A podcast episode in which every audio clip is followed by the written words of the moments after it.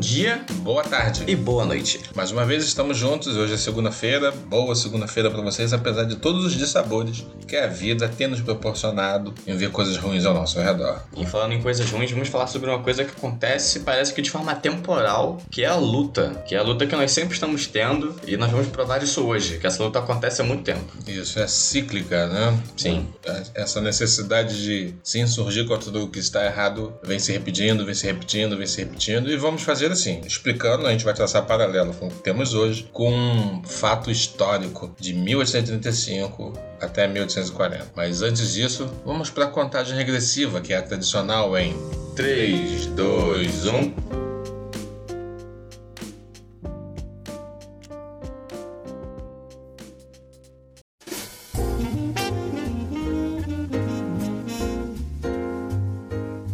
Que é então essa fase, esse momento histórico, esse fato histórico que nós vamos falar? Nós vamos falar sobre a cabanagem, sobre a luta dos cabanos, né? Que houve em. Quando? Em mil... 1835? 1835 a 1840. 45 vamos falar de uma coisa que vocês não conhecem. Vamos, é, porque é a história do Brasil e a história do Brasil, os poderosos fazem questão de esconder de todos nós. Esse foi um movimento separatista que vocês não conhecem. Sim, que foi alavancado pela pobreza que havia, pela falta de oportunidade, pelas doenças que afetavam as pessoas mais fracas, mais pobres. Hum, isso, isso nos é familiar. Nos é familiar. E foi um movimento feito especialmente pelos negros é, libertos, escravizados, pelos. A população ribeirinha. Ribeirinha, pelos indígenas. Então, assim, pela. De certa forma, né? Pelo perdão da palavra, liberdade poética é pelo povo mais. Não é nem, não é nem liberdade poética, é quase literal, né? É. Pelo povo mais afastado, né? Na margem. Porque estamos falando do povo que fica ficava ao norte, como era chamado? É, o estado do Grão-Pará. O estado do Grão-Pará. É, a província, perdão. A província do é. Ou seja, ficava muito longe do Rio de Janeiro na época.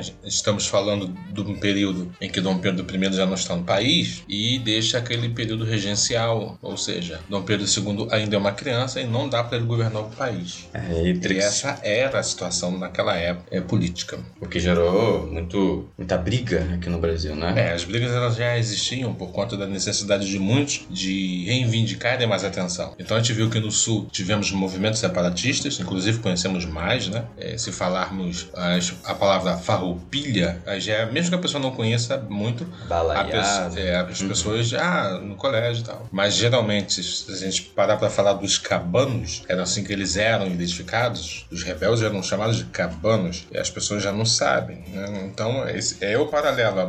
Mas peraí, paralelo com o quê?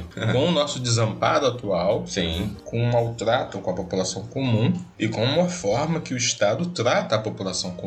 Nós vamos ver que, de certa forma, o que se passou lá atrás, no século XIX, isso infelizmente aconteceu e acontece no nosso dia a dia. Exato. Um século de diferença, Mas, 200 anos de diferença. E os problemas se repetem. Né? Falando sobre Petrópolis, que está em voga e é justo que esteja, a gente está vendo que as pessoas economicamente pobres foram os grandes, foram e são os grandes flagelados. Mas o que nós não temos hoje, que nós tivemos no passado, o quê? A organização. Uhum, exato. Então, muito embora sejamos todos nós no, no devido grau desamparados, é, a diferença é que lá atrás eles se organizaram, mesmo tendo poucos líderes com poder aquisitivo maior, uhum. mas eles se organizaram e se revoltaram. Então, para início de conversa, por que cabanos? Por que, que eles chamavam cabanos? Porque eram as pessoas mais pobres que viviam em cabanas. Viviam em cabanas de quê? Palha, isso. Barro. Isso mesmo. E o chapéu que eles usavam também era, chamava cabana, né? Isso chapéuzinho de palha. Se você procurar a imagem no Google, você vai ver eles sendo retratados com esses chapéus de palha, uhum. né? Pela, pelas artes que foram gravadas ao, ao, decorrer da história.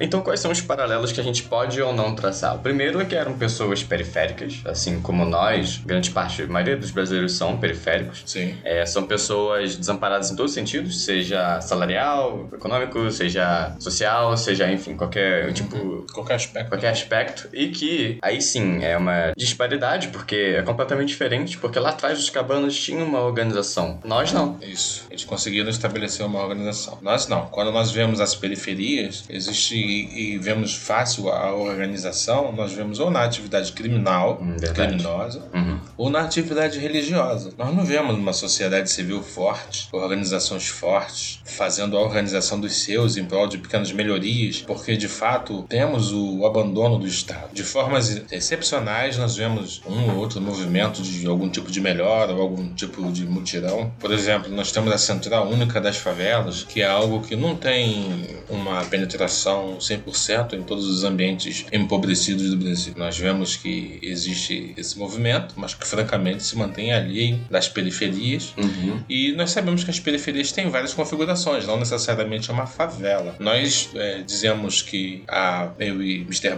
Meu filho, falamos que houve e há um processo de favelização dos bairros da periferia, isso é verdade, mas não necessariamente os problemas que existem na favela existem em outro bairro da periferia. Às vezes os problemas lá podem ser outros problemas, mas a sociedade civil, mesmo desses bairros favelizados, eles não se organizam. Né? As pessoas ficam à margem, se mantêm à margem dos problemas. Todos nós nos mantemos à margem dos problemas. Você quer ver um exemplo da precarização que está acontecendo relacionado ao nosso ambiente, ao nosso redor? Quero. Isso vem, isso vem acontecido com uma notícia que está muito em pauta por conta do grande número de mortes, que foi o que aconteceu em Petrópolis. Sim. E a prova cabal do que está acontecendo é, foi o orçamento, muito pequeno, o menor em muitos anos, é, relacionado ao monitoramento e alerta de desastres naturais, é, uhum. que foi o menor, né? Tudo em 2012, para a gente ter uma noção, ele alcançava um número de 90 milhões de reais, né? Seu investimento hoje em dia ele tá. Ele caiu, tem menos de, de 20 milhões. É. 20 milhões. Isso. E, e, estamos falando do orçamento né, anual do Centro Nacional de Monitoramento e Alertas de Desastres Naturais, o tal do COMADEM, né? Sim, isso mostra o descaso, né? É, a natureza ela não foi feita, ela não foi programada, por assim dizer, para existir em casas em lugares de deslizamento. Né? É, isso. Ela, ela... É. Acontece que conforme o tempo foi passando, as periferias foram sendo criadas, os espaços foram sendo ocupados de forma descuidada e desajeitada. Isso já é um processo que vem acontecendo há muito tempo. O problema não é agora somente com o monitoramento e alertas que tem essa verba sendo diminuída. Isso acontece há muito tempo com o plano de urbanização. Então isso é uma rede de pequenos desastres que vão se acumulando formando uma bola de neve que vem acontecendo há muito tempo, de um descaso que acontece há muito tempo. Então a gente observa que o padrão do clima no mundo muda, né? Nós sabemos que essas chuvas, esses grandes volumes de chuva, eles ficarão cada vez mais frequentes, isso é inquestionável. E no no entanto, nós vimos agora nesse, nessa ilustração, que nesse exemplo que o Gabriel deu, de que, lamentavelmente, de forma progressiva, os valores relacionados à prevenção através desses centros de monitoramento foi diminuindo cada vez mais. Outro fato também que corrobora esse, essa questão clara do esquecimento da, do cidadão comum, assim como foram esquecidos os nossos patrícios, né, pertencentes à mesma pátria, os brasileiros do Grão-Pará em 1835, eh, nós temos menor investimento no que diz respeito ao ano 2021, ok? Para a prevenção de riscos e recuperação de áreas atingidas por catástrofe. Nós deixamos de gastar 60% do valor destinado, ou seja, de cada 10 reais só foram gastos 4 reais em prol do, da prevenção, da, do combate e recuperação de áreas atingidas por catástrofe. Então a gente vê que cada vez fica cada vez mais claro que a população mais pobre que é afligida, né? Nós vemos que infelizmente pessoas no ônibus foram pegos de surpresa, ou seja, pessoas pobres. Nós vimos que bairros pobres foram, foram sofrendo os grandes deslizamentos e isso não é uma, uma, uma, uma precisão, não é uma análise precisa. Óbvio que pessoas de maior poder aquisitivo também foram atingidas, mas os grandes sofredores foram sim as pessoas mais pobres. Então nós temos que estar sempre atentos a isso, né? A nossa falta de organização, porque não, não existe um plano nacional de habitação uhum. decente. Nós sabemos que muitas pessoas fortalecem a estrutura da casa dos seus pais e constroem em cima, uhum. ou por outras pessoas constroem no fundo da casa. Os adultos, né, os filhos adultos, vão constituindo família e de forma improvisada vão se alojando ao redor de sua família em locais que vão ficando cada vez mais críticos. Indo para 1835, né, que a nossa proposta é entrelaçar os dois episódios. Esse episódio ele é emblemático de Petrópolis, mas temos outros episódios relacionados ao indivíduo pobre que poderia ser entrelaçado com a revolta dos cabanos. Nós vemos que lá em 1835 infelizmente, o que aconteceu foi o desespero. As pessoas se desesperavam porque estavam à margem de qualquer tipo de benfeitoria uhum. a partir do Rio de Janeiro capital. E outra coisa também que nós devemos levar em consideração quando falamos na revolta dos cabanos, e entrelaçando com o desamparo do pobre do século XXI, é que historicamente estamos desamparados. Os escravos foram desamparados. E nós queremos chamar a atenção, quando falamos do passado, é de que para ter a revolta, que lamentavelmente foi sufocada, para ter a revolta teve que ter a organização. Nós não estamos aqui suscitando a possibilidade e a hipótese de nos revoltarmos contra o sistema. É. Nós estamos falando da necessidade de reivindicar os nossos direitos a partir da organização. Porque quando uma igreja se organiza e faz alguma coisa em prol da sociedade civil ao seu redor, ela conta com seus adeptos, com seus irmãos na fé. Porque é a única organização que o cidadão comum pode se associar para tentar ajudar também. Uhum. Ah, vai ter um mutirão. Ótimo. Então, como eu ajudo? Será que eu posso, sendo pertencente a uma outra fé? Se por acaso for uma igreja que está fazendo um sopão, Verdade, ou está fazendo alguma coisa, ou, ou não, vou estar tá sendo mantido à margem daquilo. Então é pouco. Na década de. Na década de. segunda parte da década de 80, nós tínhamos nos bairros pobres uma coisa chamada Associação de Moradores. Uhum. Por motivos que não convém nem comentar, essas coisas, essas, essas instituições, uhum. elas, elas já não são mais. não têm mais utilidades consistentes, né? Nos respectivos bairros pobres. Consequentemente, o que acontece é o desamparo total às pessoas. Em 1835,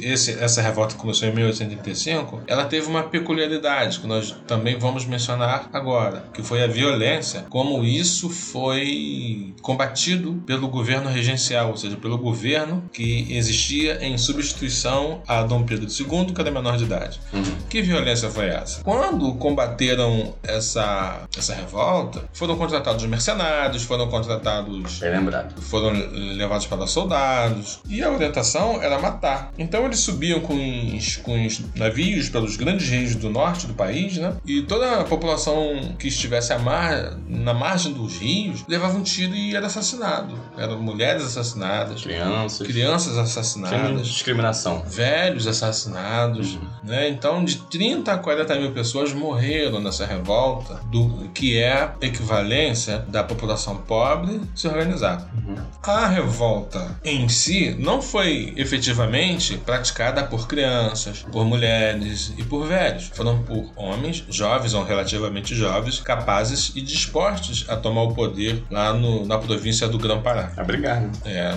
não foram essas pessoas. Então a, injustiça se fez presente. Traçando paralelo com o século XXI, é fácil, não é fácil? Uhum. A gente pode traçar paralelo com. Com um helicóptero que fica voando em cima das favelas e atira de cima para baixo de forma discriminada, as balas perdidas que são encontradas, que são disparadas e acabam em crianças, em recém-nascidos, em mulheres, né? Teve aquele caso daquela mulher grávida, de uma mulher negra muito bonita que, que, Sim. que faleceu, perdeu o neném. Sim. Então é isso que a gente consegue ver, mesmo é, casos. Temos, nós podemos terminar o podcast só falando só, disso. É... Só com esses casos que hoje no século XXI são a equivalência do velho, da criança e da mulher na beira do rio levando tiro em 1835 e 1840. Por quê? Porque nós temos pessoas sendo presas injustamente pelo simples fato de serem negros. Sim. Hoje em dia, né? Nós temos isso aí. Um, um sistema prisional totalmente repleto de homens jovens e negros. Uhum.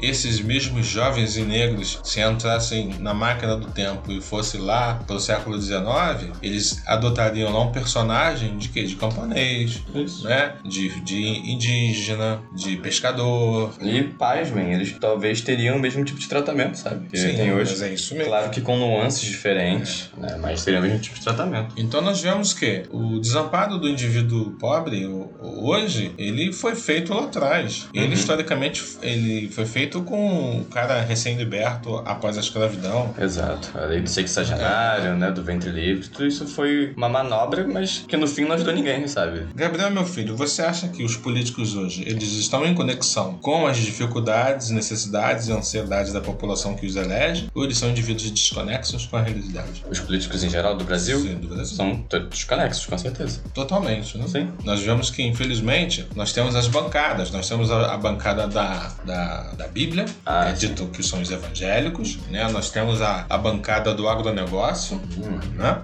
Então, só, só para ilustrar, com relação à bancada da Bíblia, eles conseguem Não sei como é que fala. Eles conseguem. É, evangélica, bancada evangélica. Bancada né? evangélica, é isso. Eles conseguem, entre outras coisas, perdão de dívidas milionárias, é, do, do, verdade, do grande patrimônio é, que, que esses grandes empreendimentos da fé têm. Uhum. Eu não estou querendo ser pejorativo, é porque é verdade. Nós temos no mundo evangélico gravadoras, nós temos editoras, Sim. nós temos agências de publicidade, nós temos muita coisa só voltada por esse grupo religioso Segmento. que merece todo o nosso respeito, mas é inegável que esse grupo ele é fortíssimo no nosso país e tem uma bancada de políticos que vem só o que é, é interesse do desse, desse grupo, dessa desse grupo. Na bancada do agronegócio, agora há pouquíssimo tempo, nós vimos o quê? Nós vimos liberação de quê? De agrotóxicos. Muitos, né? Muitos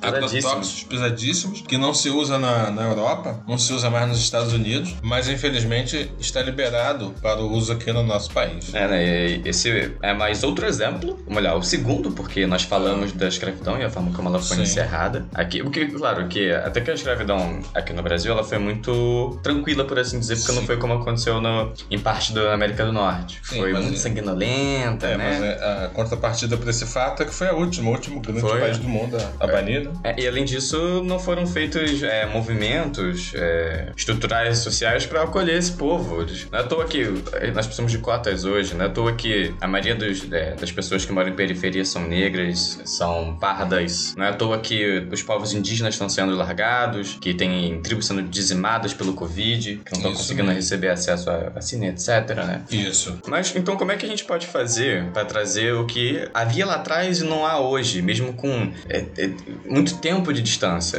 É, é a organização. Como é que a gente pode trazer a organização que tinha lá atrás, que pode ser efetiva né, para hoje? É através do voto. É a arma que nós temos. Nós não vivemos mais um império. Nós não temos, não estamos mais aguardando o imperador Dom Pedro II entrar no poder para que aí sim ele tome as decisões. Nós vivemos uma democracia. Quem manda, uhum. quem deveria mandar somos nós. Sim. Então, não faz sentido alguns movimentos, como por exemplo, é, digamos que eu vou votar no no, Ciro, ok? É, e eu for votar na hora que, que, alguém for governar algum estado Sim. em alguém que não está aliado ao Ciro. Isso. Porque eu vou estar fazendo uma bagunça no cenário político. É, político. Isso mesmo. Então, assim, pode ser qualquer outro exemplo. Pode ser o Lula, pode ser o próprio Bolsonaro. Não, importa. O que importa é que se eu for decidir colocar alguém no poder, eu preciso fazer com que essa pessoa ela tenha mais alcance dentro dessa estrutura. Então, no Congresso, no Senado, deputado federal, Sim. senador. Essa é uma maneira da gente buscar a organização, buscar uma estrutura sólida, sabe? Se as pessoas não nos ouvem hoje, se os governadores não prestam atenção nos nossos interesses uhum. e eles buscam é, privilegiar e focar suas atenções a essas bancadas que Sim. vão efetivamente dar retorno a eles, porque dão retorno a eles. É, assim a governança, né?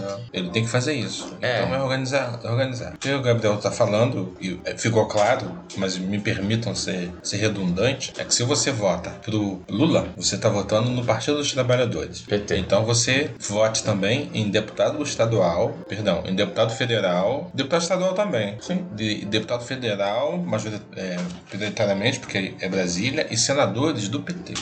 Se você vai votar no Ciro, então que se eleja também deputados estaduais, deputado federal, estadual pode ser também, e senadores do PDT, que é o partido do Ciro, seja, facilitar a vida do presidente eleito. É a organização falada pelo meu filho. Porque se você vota no PT para presidente e para deputado federal você vota no, no Bolsonaro, você está elegendo, vamos dizer que seu voto é o que elege. Você vai estar elegendo Lula como presidente e um cara da oposição ao Lula Lula como deputado federal. Aí quando o Lula quiser fazer algum tipo de movimento na governança dele, que tem que passar pelo Congresso para ser avaliado e tal, ele, o cara é oposição e por oposição por oposição vai ficar obstruindo. Uhum. Aí entra o perigosíssimo centrão, né, que vem governando desde é, sempre. Verdade. Que são esses mercenários, inclusive o eleitor tem que procurar essas pessoas, quem é do centrão, para não votar na próxima eleição. Né? A gente vai falar de eleição, a gente não falou ainda, a gente está até dando uma pincelada agora, Uhum.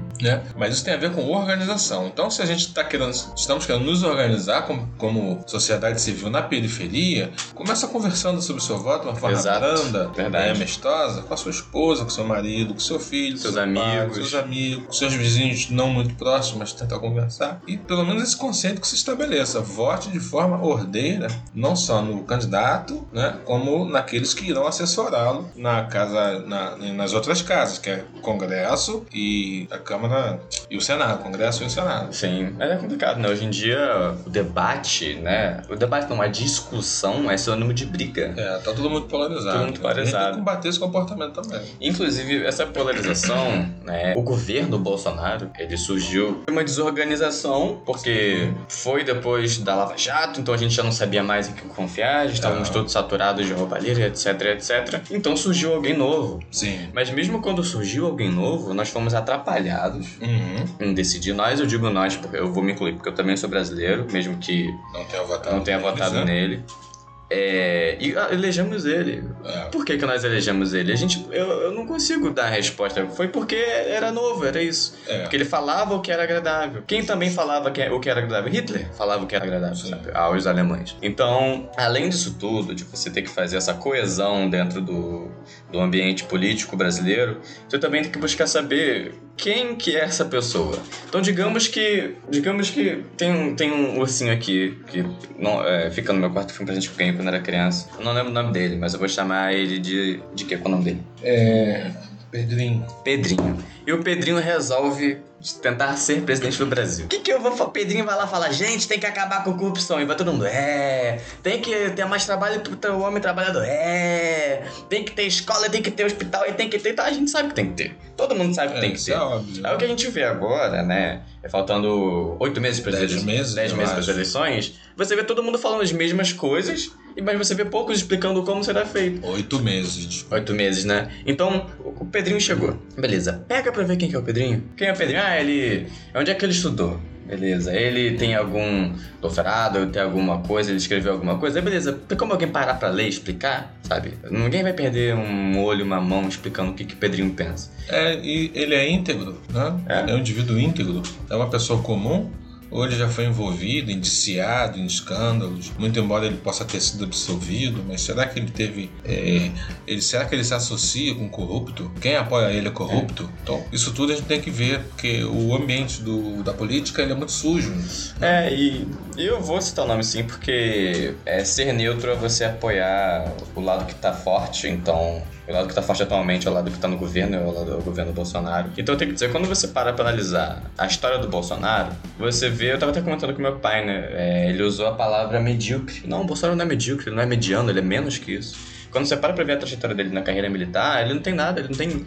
Pelo contrário, ele, tem desacato, né? Superiores, tem lá um monte de coisa, mas nada que efetivamente tornasse ele capaz de liderar o Brasil. Então é isso, é isso tudo vem de uma organização que a gente tem que buscar, né? É, porque quando você fica rico, assim como nós iremos ficar, Aham, E quando você for comprar. Comprar não, quando você for contratar um motorista para sua família, você não irá contratar alguém sem experiência. O que dizer de dirigir um país grande como o nosso? O que dizer de dirigir um, um estado, um município? Exato. Óbvio que existem pontos fora da regra, fora da curva, perdão. Existem pessoas que são excelentes administradores, são íntegros, são capazes, e se tratando de dirigir o país, né, nós temos que estar atentos a isso. No caso do presidente em exercício, o Bolsonaro, ele nunca administrou nada. Ele nunca foi um bom, um bom legislador, né? Ele não foi, ele não estabeleceu, criou e propôs várias leis ou várias propostas para análise. Uhum. Não, ele é muito. Ele foi, teve uma carreira de 28 anos, eu acho, quase 30. E, no entanto, foram poucas as vezes que ele efetivamente tentou interagir com todo o processo em que ele estava metido, que era a, a Câmara dos Deputados Federais, ele, in- no intuito de tentar aprovar uma lei e tal. Um, ou- acho que foram três que ele conseguiu. Três ou quatro, uma coisa Uhum. assim. Então, nesse período todo, a a produtividade dele foi muito baixa. É, não então- era pra gente ter tido o- esse homem como presidente. É porque foi a facada, foi o novo, tudo mais. Sim. Então, por que, que a gente tá trazendo a cabanagem hoje aqui? Por que a gente tá falando dos cabanos? Por que, que a gente tá traçando todo esse paralelo? Por que, que a gente falou de Petrópolis, que a gente tá falando sobre a estrutura política do Brasil. Olha só que coisa grandiosa. Porque, a princípio, é, primeiro, isso não é algo novo que tá acontecendo com a gente, isso acontece é, há muito tempo, esse desamparo. Esse desamparo existe. Nós demos vários exemplos aqui hoje, mas o que aconteceu lá atrás foi exatamente que os, os cabanos eles tiveram essa organização e lutaram. E nós começamos o podcast falando que vocês provavelmente não conheciam os cabanos, Sim. nem a cabanagem, nem o que foi essa luta, nem como aconteceu, nem porquê. É, porque dentro das é, instituições de ensino, nossas instituições de é, ensino, elas são sucateadas, são jogadas ao lixo às margens. Nós vemos cada vez mais cortes dentro do, das redes federais, por exemplo, você vê cortes em aulas como sociologia e filosofia, porque não querem, os nossos governadores não querem que nós filosofemos, não querem que é. nós tenhamos senso crítico, nós pensemos sobre o nosso ambiente ao nosso redor. Aí vem a sociologia. E aos poucos a história também vai sendo cortada, vai sendo comida e vai, vai sendo jogada fora. É verdade. Hoje em dia nós repercutimos muito quando há uma chacina em uma favela e morrem 12, morrem 6, morrem 18 pessoas. Sim. E devemos sim repercutir isso, claro, sim. sim. Eu não quero levar bandido para casa, mas uhum. nós, nós, nós, sabemos que o assunto é muito mais complexo. Complexo ao ponto de ficar circunscrito só a assassinato de pessoas. Sim. Né? Tem muito mais coisas envolvidas na segurança pública. Mas a revolta dos cabanos houve sim, durante muito, um período muito longo, uma chacina de de 30 ou 40 mil pessoas. Fez esse meio 30 termo. ou 40 mil pessoas comuns foram chacinadas, não um dia só, mas todo dia. Pessoas à beira do rio eram mortas no momento em que o Estado brasileiro ele quis e abafou uma revolta organizada pelos pobres. É por isso que a gente está trazendo isso. Uhum. Falando dessa colossal chacina de 30 a 40 mil pessoas Sim. que nós não aprendemos na escola de uma forma marcante marcante. Né? É perfeitamente possível que se fale de forma muito superficial sobre as revoltas e sobre os seus motivos e como elas foram abafadas. Sim. Mas nós temos que ter em mente que lá atrás, em 1885, é, foi o final da revolta, nós tivemos sim uma revolta de pessoas pobres, assim como os pobres que morreram afogados no ônibus em Petrópolis, assim como os pobres que cavaram com as próprias mãos a lama em Petrópolis buscando filha, buscando crianças, uhum. buscando cunhados, assim como os pobres que cansados choraram todos lameados porque não achavam ninguém. Essas pessoas foram submetidas à morte e foram buscar os seus mortos na lama porque o Estado nos desampara desde sempre sempre. E nós temos que ter como exemplo, sim, o que aconteceu na revolta dos cabanos. Não a revolta, como nós já falamos, não a briga, mas a organização. O que é muito diferente daquela época para hoje é que nós não precisamos pegar em machados, em, em fuzis, né, em trabucos. Nós só temos que esperar oito meses, pensar no conforto de nossas casas. Quem puder dar uma bugada, pesquisar por nomes e por ideias, faça isso. Eu não tô falando para você ir pra rua, tacar pedra na prefeitura do lugar onde você mora. Não, não é isso. É muito mais simples, é muito mais confortável. É muito mais civil civilizado. Muito mais civilizado. Hoje nós temos esses recursos nas nossas mãos. Nós só não sabemos usar. E nós só não sabemos usar porque nós não sabemos da nossa história. É. Não eleja um político porque ele tem a mesma fé em você. A pastor fulano, a pai de santo fulano, ao xamã fulano, uhum. ao... Cacique cobra coral. Não, tem que avaliar, ver se, qual é a proposta da pessoa, né? O que ela está querendo em, se eleger? Será que ela vai querer só, se no caso dos nossos irmãos evangélicos, Será que eles querem só isenção lá do, dos impostos devidos conforme foram perdoados por Bolsonaro há pouco tempo? Isso não é piadinha, isso é fato. Uhum. Né? E o evangélico, o nosso irmão evangélico que está na favela? Quantos dos nossos irmãos evangélicos foram enterrados pela lama de Petrópolis? Verdade. Desamparados? Porque está desamparado o espírito, está desamparado o evangélico, está desamparado o muçulmano. Sim. Se for pobre no Brasil, está desamparado. Se for marrom, se for preto, se for miscigenado, está desamparado. É mais do que chegar a hora da gente reverter essa situação. E a gente tem que ter o exemplo dessa revolta dos cabanos, dessas pessoas humildes que se revoltaram e tomaram o poder lá em 1830, 1835. Foram sufocados com grande violência? Foram. Mas como meu filho Gabriel falou agora, os métodos são outros, são um é um clique. Sim. É um clique. No clique, você pode ajudar a resolver muito problema no nosso país. Sabe por quê, pai? Por quê, meu filho? Porque o de cima sobe e o de baixo desce. E conosco ninguém produz.